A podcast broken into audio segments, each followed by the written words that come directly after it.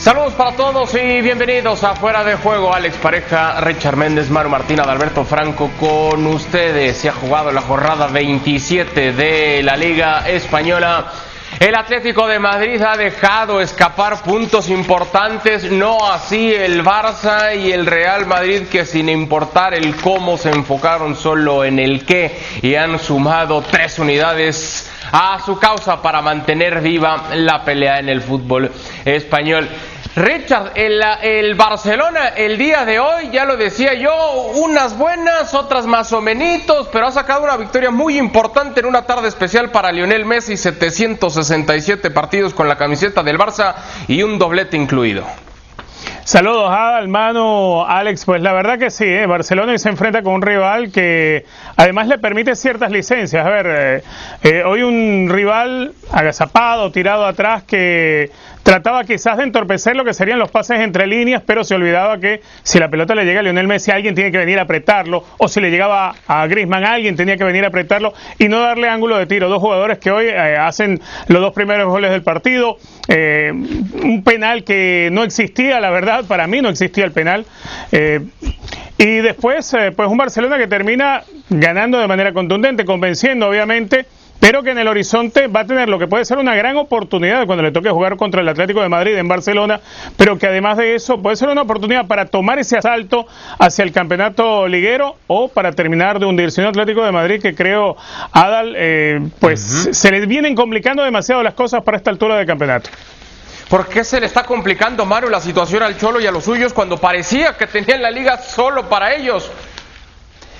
¿Qué tal? ¿Cómo estáis? Un saludo para los tres. Bueno, hay múltiples factores. Eh, si nos vamos al tópico, el típico bajón de todos los equipos a mitad de temporada, pero hay que remontarse a problemas de COVID que ha tenido este equipo y muchos, y no ha llorado, como otros que decían que tenían nueve lesionados. Hay que remontarse a una competición en Champions que le está, se le está atragantando ya el partido del Chelsea le dio problemas. Y hay que ver a qué rivales se ha enfrentado. Rivales que le han complicado mucho la existencia por el tipo de fútbol que practican o el antifútbol que practican. Me estoy refiriendo, entre otros, al Getafe este fin de semana. Eso unidos posiblemente a errores y dudas en las alineaciones del Cholo Simeone o el problema que tuvo con Tripié, que hizo que Llorente, su hombre más en forma, tuviera que pasar a jugar en el lateral derecho. Todo eso unido es la situación que ha hecho que el Atlético de Madrid pase de 8 a 4 puntos, pero es que sigue teniendo 4 puntos por encima, con lo cual eh, creo que aceptando que hay una crisis de resultados en el Atlético de Madrid en el último mes, yo todavía no veo que se haya apretado tanto la situación en cuanto a juego y nivel de, de fútbol como aparenta el hecho de que el Barcelona, que estaba desahuciado, se haya acercado. Donde hay crisis de fútbol es en el Real Madrid, Alex, pero no así de resultados. Karim Benzema y 10 más, suficiente para marcar dos goles y entonces conseguir tres puntos.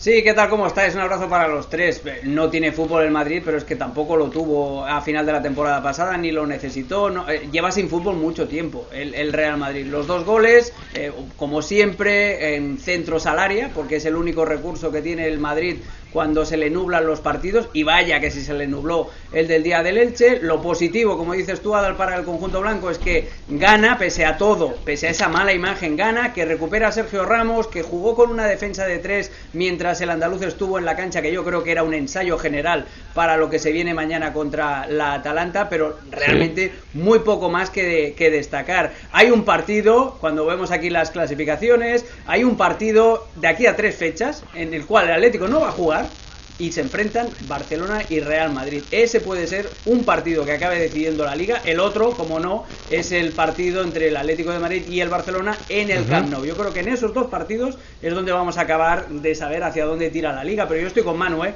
Esta liga todavía está en poder del Atlético de Madrid, que tiene que demostrar que quiere conseguirla ese duelo entre el Barcelona y el Real Madrid muy probablemente se tenga que llevar a cabo sin Eden Hazard, quien se ha vuelto a lesionar. Ya lo decía yo, se está convirtiendo, si no es que ya se convirtió en el nuevo Gareth Bale. Vamos a escuchar reacciones del técnico del Real Madrid al respecto y ahora platicamos. De todas formas, algo está pasando. Yo creo que es un jugador que nunca se ha lesionado en su carrera o, pocas veces y, es verdad que es, que es nuevo y, eh, para él. luego, sabes, yo no te puedo explicar más. Nosotros estamos con él, lo que queremos que esté bien, lo que queremos y, y todo, todos aquí lo queremos ayudar. Y, y, y te digo, espero que, que, en breve va a, estar, va a estar otra vez con nosotros.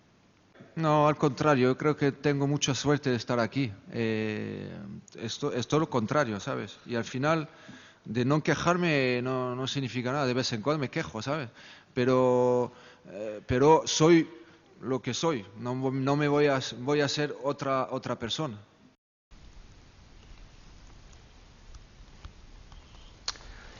Estas son matemáticas puras, dignas para Baldor. Escuche bien, si suman los goles y las asistencias que ha tenido Eden Hazard con la camiseta del Real Madrid, esa suma te da un total de 11. Y 11 son las lesiones que ha tenido el delantero belga Eden Hazard desde que viste la camiseta del Real Madrid. Atención con esto, en 7 temporadas con la playera del Chelsea se tuvo que perder 20 partidos por lesión. En una temporada que ya concluyó. Y lo que llevamos de esta ya son más de 50 lesiones, Richard para Eden Hazard, más de 50 lesiones que le privan de estar con el Real Madrid en partidos tan importantes como el que recién señalábamos, el clásico del fútbol español. Sin duda alguna, ya, ya Hazard nos hizo olvidar eh, las nueve lesiones en dos años que tuvo Arián Robben, por ejemplo, o el largo tiempo que, que Kaká no podía jugar porque lo estaba persiguiendo la pubalgia. Lo de, lo de se ha convertido en esa, en esa sensación de, del fichaje donde se votó tanta plata, tanto dinero y hoy en día se ha devaluado. Hoy en día Eden Hazard, si uno revisa la página de Transfermarkt, está valorado en 50 millones de euros. Es decir, el Real Madrid ha gastado muchísimo dinero en un jugador que no ha podido utilizar, que no ha podido disfrutar, que no le ha podido rendir al club, pero que además eh, se ha pasado más tiempo en los servicios médicos y en el trato de recuperación y que aparte de eso, ahora salir de Eden Hazard ni siquiera es un buen negocio para el Real Madrid, es hasta más negocio retenerlo, mantenerlo, que siga lesionado, pagarle su sueldo, que tratar de venderlo y, y no sé, y, y, terminar quedando pérdida. Por lo menos tratando de recuperarlo, en algún momento jugará y en algún momento existirá mm. la posibilidad de que pueda revalorizarse otra vez. Ya lo decía Zidane, no sabe si Eden Hazard va a jugar con él o con otro entrenador, porque igual decía Zidane que tiene un contrato por largo tiempo todavía. No, Ahora, Manu. Lo que ha dicho Zidane, lo que ha dicho a Zidane, ver, sí, sí, sí. y ha pasado desapercibido en la prensa, sobre todo aquí en Madrid, y a mí me, me, ha, me ha estallado la cabeza cuando le he oído y nadie de, respondía, es se va a recuperar, va a volver a ser al del Chelsea, seguramente sea con otro entrenador, no conmigo. Entonces, estamos hablando de que o se va a recuperar en dos, tres años, porque a Zidane en día le queda un año más de contrato, o Zidane no confía en que el año que viene siga en el Real Madrid, que es lo más probable. Con lo cual, lo que ha dicho y Zidane tiene poco que ver con Hazard y mucho que ver con él. Y dicho lo de Hazard, y dicho lo de Zidane, Hazard tiene un problema mental. Hoy ya varios eh, compañeros están apuntando que va a volver a operarse del tobillo, con lo cual ya se pierde lo que queda de temporada y la Eurocopa que le tienen que quitar la placa que le, que le, pusieron, pero desde mi punto de vista es más un problema mental. Yo creo que, y lo dijimos en una de las muchas lesiones que hablamos en fuera de juego de, de Den Hazard, que lo que necesita es un psicólogo, no necesita ni un médico ni, ni alguien que lo opere, necesita un psicólogo que le haga recuperar la confianza a un pedazo de jugador que no hemos disfrutado para él de nada aquí en Madrid. Es un problema, Alex, deportivo y económico grande el que tiene el Real Madrid con este futbolista, porque tampoco es como que mañana no lo pueden vender, tendrían que esperarse al verano y en el verano va a ser una incógnita como esté y aparte habrá que ver quién es el guapo que te pueda ofrecer una cantidad cercana a la que tú, me refiero a Real Madrid, pagaste o alguien que le pueda pagar el sueldo que percibe, por eso es un problemón en donde la solución parece, pues ni modo, aguántate y espérate a ver cuándo puede jugar. Sí, la solución, la única solución posible es que le, que le hagan una cesión, como han hecho con Gareth Bale, y, que el Real Madrid ayude en el pago de, parte de la ficha. Porque es que además, no solamente es el precio que paga el Real Madrid, esos 160 millones según la prensa británica, sino es el sueldo que cobra Eden Hazard. Y, y, y el, el mercado no es el mismo ahora que cuando Hazard llegó al Real Madrid hace dos años. Ahora nadie tiene un euro en las cajas. Lo único que vamos a ver eh, es, son operaciones parecidas. Hoy ya empezaban a hablarse de Italia, eh, por ejemplo, un, una operación de intercambio entre entre Pjanic, iba a decir, entre Griezmann y Dybala, pues algo así. Van a ser operaciones de intercambio los clubes para maquillar las cuentas, porque el problema económico que tiene el Real Madrid, eh, por mucho que el contrato de Hazard esté prorrateado en las cinco temporadas que le firmaron, todavía tiene una buena porción por amortizar. A eso súmale el sueldo. Eh, eh, Hazard, tú dices que es el Gareth Bale, yo digo que es el Coutinho del, del, del Real Madrid, porque es, es así, es un jugador traído desde Inglaterra que parecía que iba a resolver parte de las carencias que tenía eh, el equipo en cuestión, que tenía gol, que tenía desequilibrio y no tiene absolutamente nada. Y lo más grave de Hazard no es, no es los, los, partidos que se ha perdido, es la poca trascendencia que tuvo. Por eso lo, emparento más a Coutinho, porque es que cuando Gareth Bale estaba sano, eh, Gareth Bale rendía, y rendía bien. Eh, eh, o el problema era que se lesionaba. O, o Robin, Kaká, todos rendían. Claro.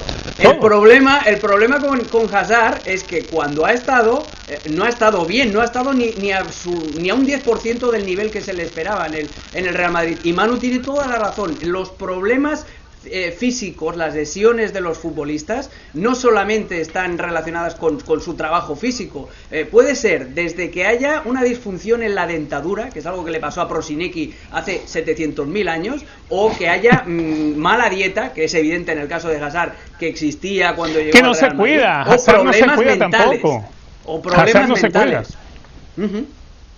Pero a ver, Richard, no se cuida. O sea, estás hablando de un futbolista de primer mundo que juega en el Real Madrid. O sea, yo no puedo dar crédito a, que es que no se cuida. O sea, uno porque le gustaba demasiado el golf, que yo no lo culpo, y el otro porque no se cuida. Con tu equipo. Claro, pero cuando llegas, a ver, ¿cuál es la primera imagen que tenemos de hacer con la camiseta del Real Madrid?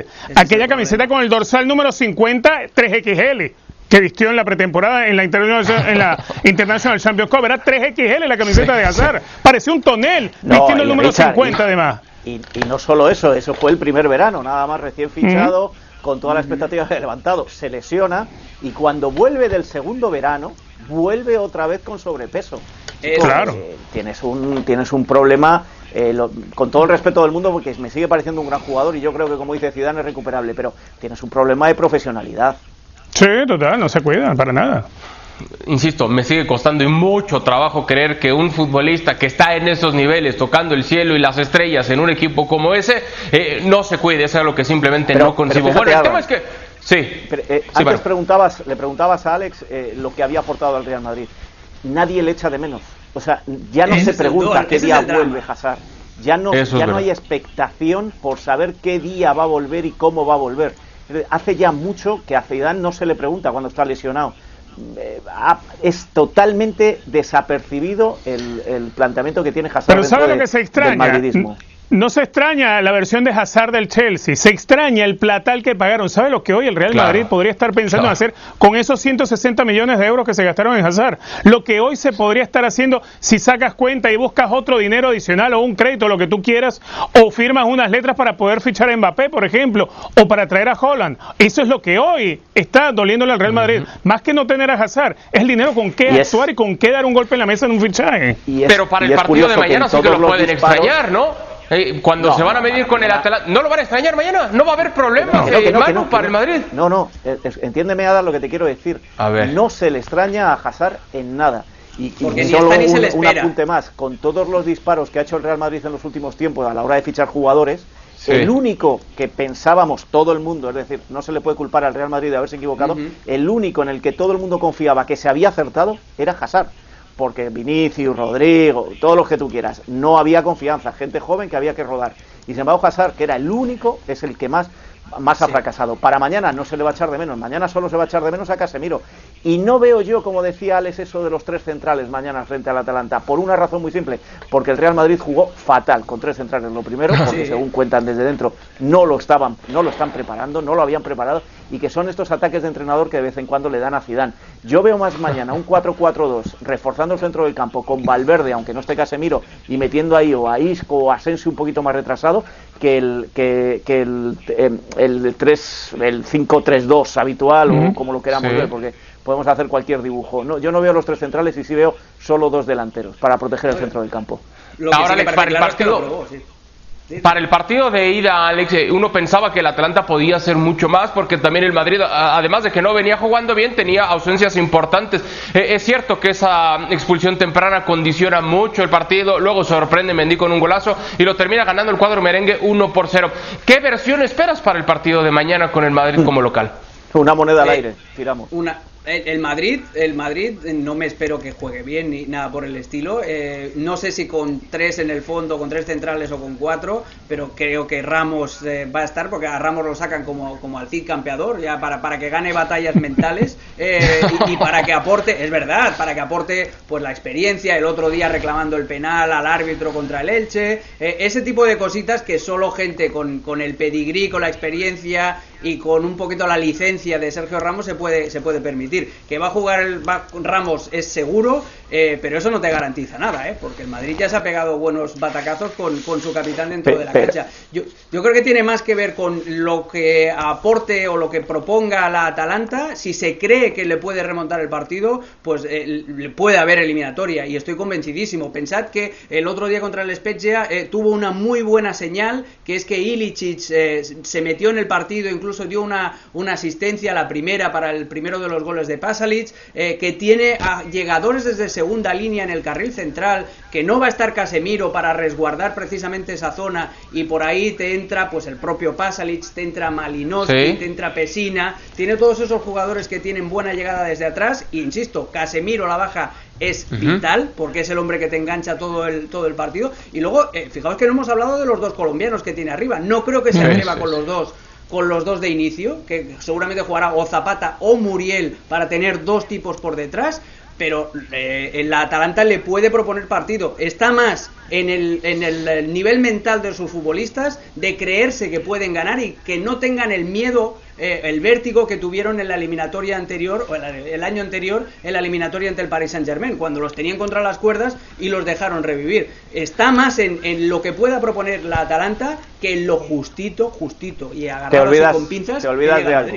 Te olvidas de algo que se llama gen competitivo en Champions de este equipo. Por eso digo que es una moneda al aire. A lo mejor juega el peor partido de la temporada como frente al Elche y empatan a cero y ya ha pasado el Real Madrid. ¿Sabe de Pero la Atalanta es muy buen equipo. Jugando mal.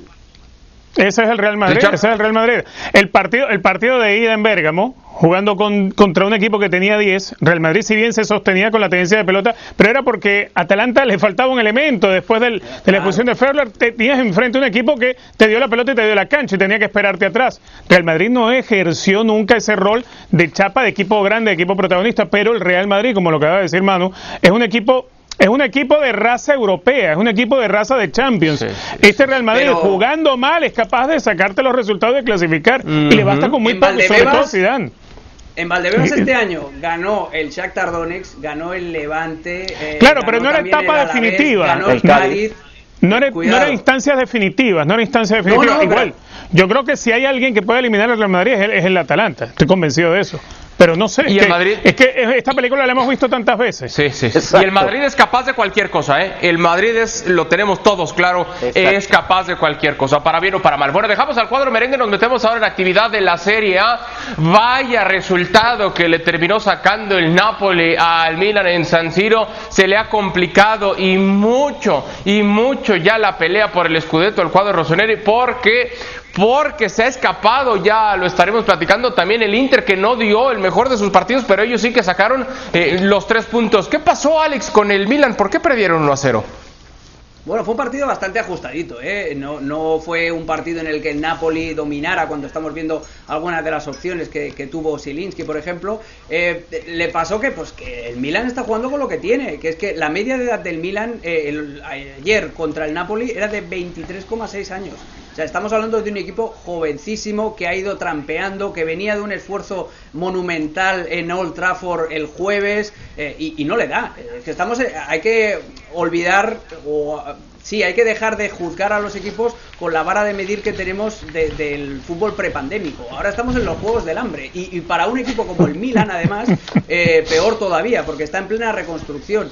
Si a eso le añades que no estaba Slatan y que el juego aéreo, juego directo, cuando se complica contra rivales que se cierran bien, como es el caso del Napoli, que hizo un, partido defensivamente muy digno, pues eh, si le falta Slatan, eh, ya no tiene la capacidad como para enviar balones al área. Y uno de los problemas que creo que tiene el equipo de Pioli es que los hombres de banda juegan demasiado por dentro. Castillejo mm. juega muy metido por dentro, por el carril central, muy centro, muy, muy cercano a Chanaloglu, y por la izquierda lo mismo. Ya sea Krunic o Revic, se juntan mucho por dentro, no tiene profundidad. El gol del Napoli viene precisamente en un, en un balón que recupera el Napoli cuando Castillejo intenta recibir en una zona interior. Le lee en ese movimiento, pum, y a partir de ahí nace el contragolpe. Pero el Milan está haciendo una temporada más que digna. El problema es que estamos acostumbrados a pedirle mucho porque es el Milan y porque este año nos había demostrado que tiene mucha más garra de lo que tenía el año anterior.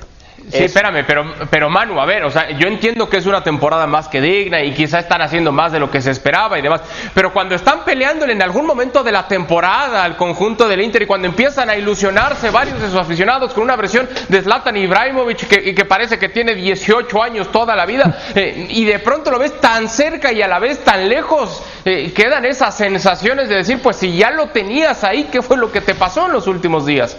Vale, y yo a esos aficionados y a ti os preguntaría de dónde viene este Milan. ¿Cuántos años lleva en lo más... No, de las penumbras. Del, calcio. Por, por, lo tanto, yo creo que es más que digno lo que está haciendo. Se mantiene vivo en Europa League. Está para meterse de nuevo en la Champions. ¿Cuántos años llevamos sin ver al, Milan en la Champions? Oh. Ya llevamos unos cuantos, ¿eh? Y encima está peleando, que todavía no está todo decidido, contra un equipo que al no tener competición europea va a llegar mucho más cansado.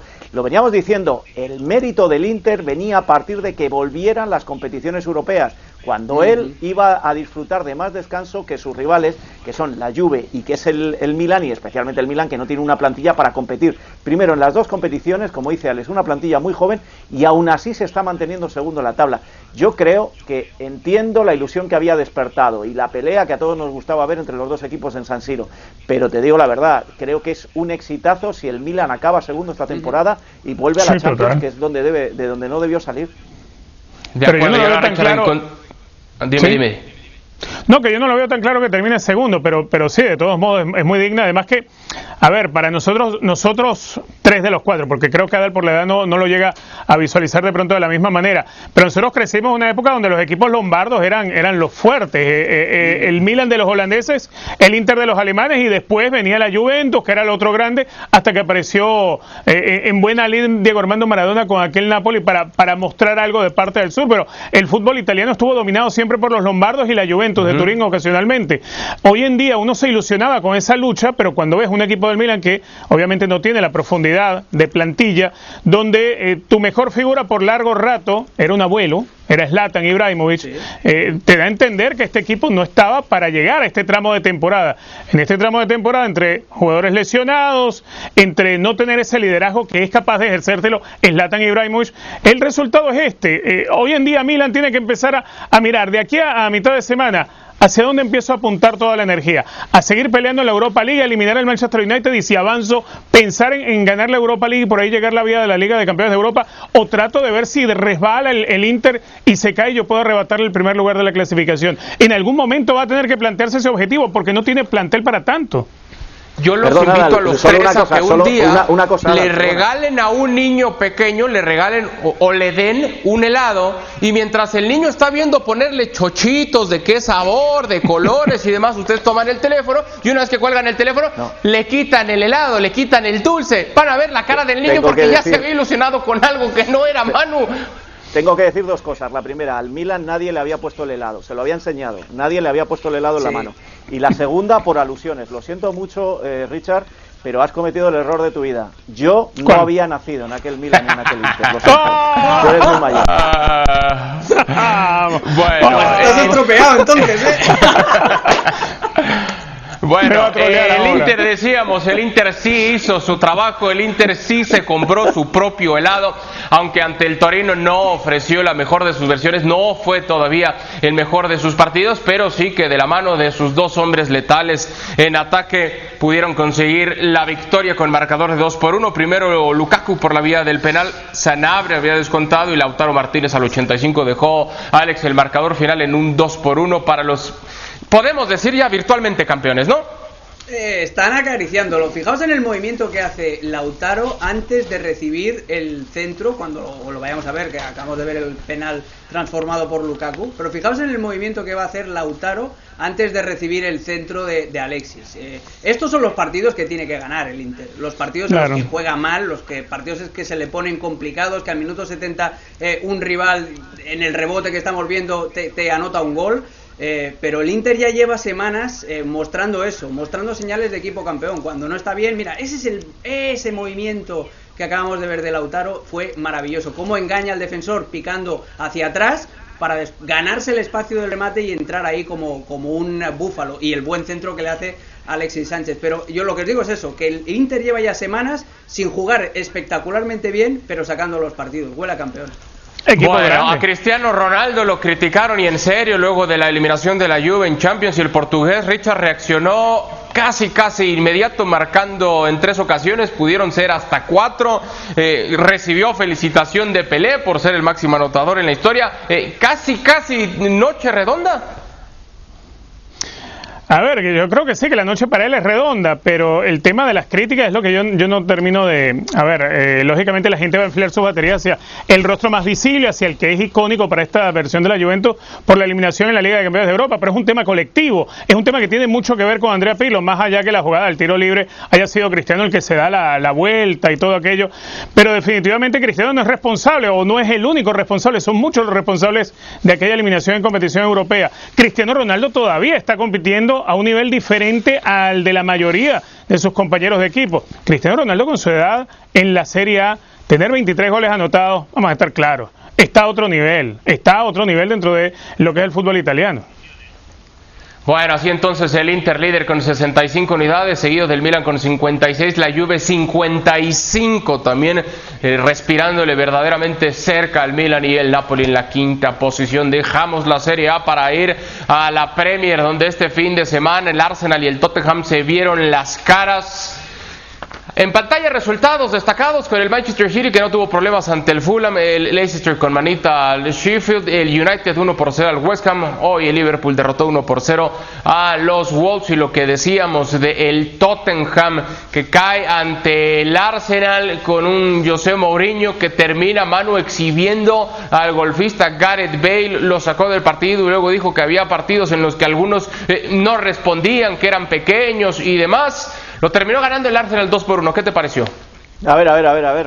Pero, pero Gareth Bale no era el gran jugador que había vuelto en las últimas semanas, pero Gareth Bale no había marcado dobletes y tripletes. y, hoy a ver, eh, sigo diciendo lo que digo muchos días. Eh, vivimos tan rápido que solo vale lo último que ha sucedido. Y lo último que ha sucedido eh, ya anula todo lo anterior. No, señores, son partidos que salen como salen y, el, y, el, y Arteta planteó un mejor partido frente a Mourinho de lo que esperábamos. Yo no esperaba esa reacción del Arsenal, ni mucho menos, y creo que le dio, le dio una lección a Mourinho, que ya sabéis que yo soy mourinhista hasta la muerte. Pero sí es cierto, vamos a ver de dónde venimos, a dónde vamos y qué equipos tenemos. Y el Arsenal sigue sufriendo, sí, ganó al, Tottenham y el Tottenham sigue sufriendo para meterse en Europa. Había mejorado en las últimas semanas, pero también es cierto que Son se le ha lesionado, que viene de muchas lesiones y de muchos problemas. Hablo del, del Tottenham y esto al final acaba pasando facturas si le unimos también que sigue en, en, la Europa League, que ganó al Dinamo de Zagreb 0-2. ¿Qué pasa? Que en cuatro días hemos pasado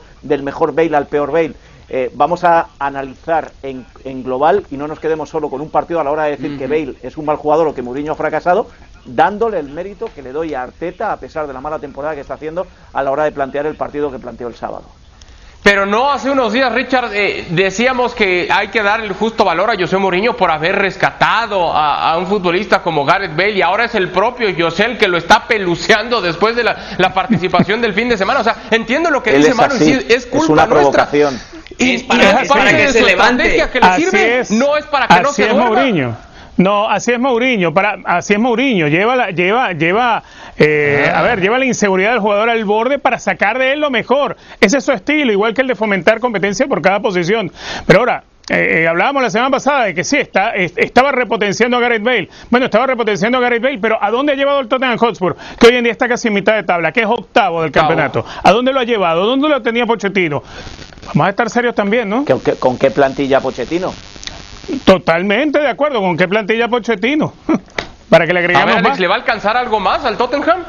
El Tottenham está, pues como el resto de los equipos que están en esa zona intermedia, está para rascar la cuarta posición de la Liga de Campeones en el mejor escenario posible y en el peor, pues intentar conformarse con una plaza de, Europa League. Eh, yo creo que en el partido de ayer, eh, a Mourinho, que tiene la mala suerte, y eso hace muy bien mano de recordarlo, el de la lesión de Son, porque es el jugador que te permite jugar más al contragolpe, pero eso no lo supo leer Mourinho y se conformó con demasiado poco, con el golazo de la mela, pero demasiado poco y con demasiado tiempo por delante. E, y ese es el, ese es el principal problema. E, e, y el Arsenal fue valiente, le fue a apretar, le robó el balón y a partir de ahí pues lo que lo que todos sabemos. Pero el Tottenham está pues para como lo que está en el resto de los equipos, para intentar conseguir la cuarta posición.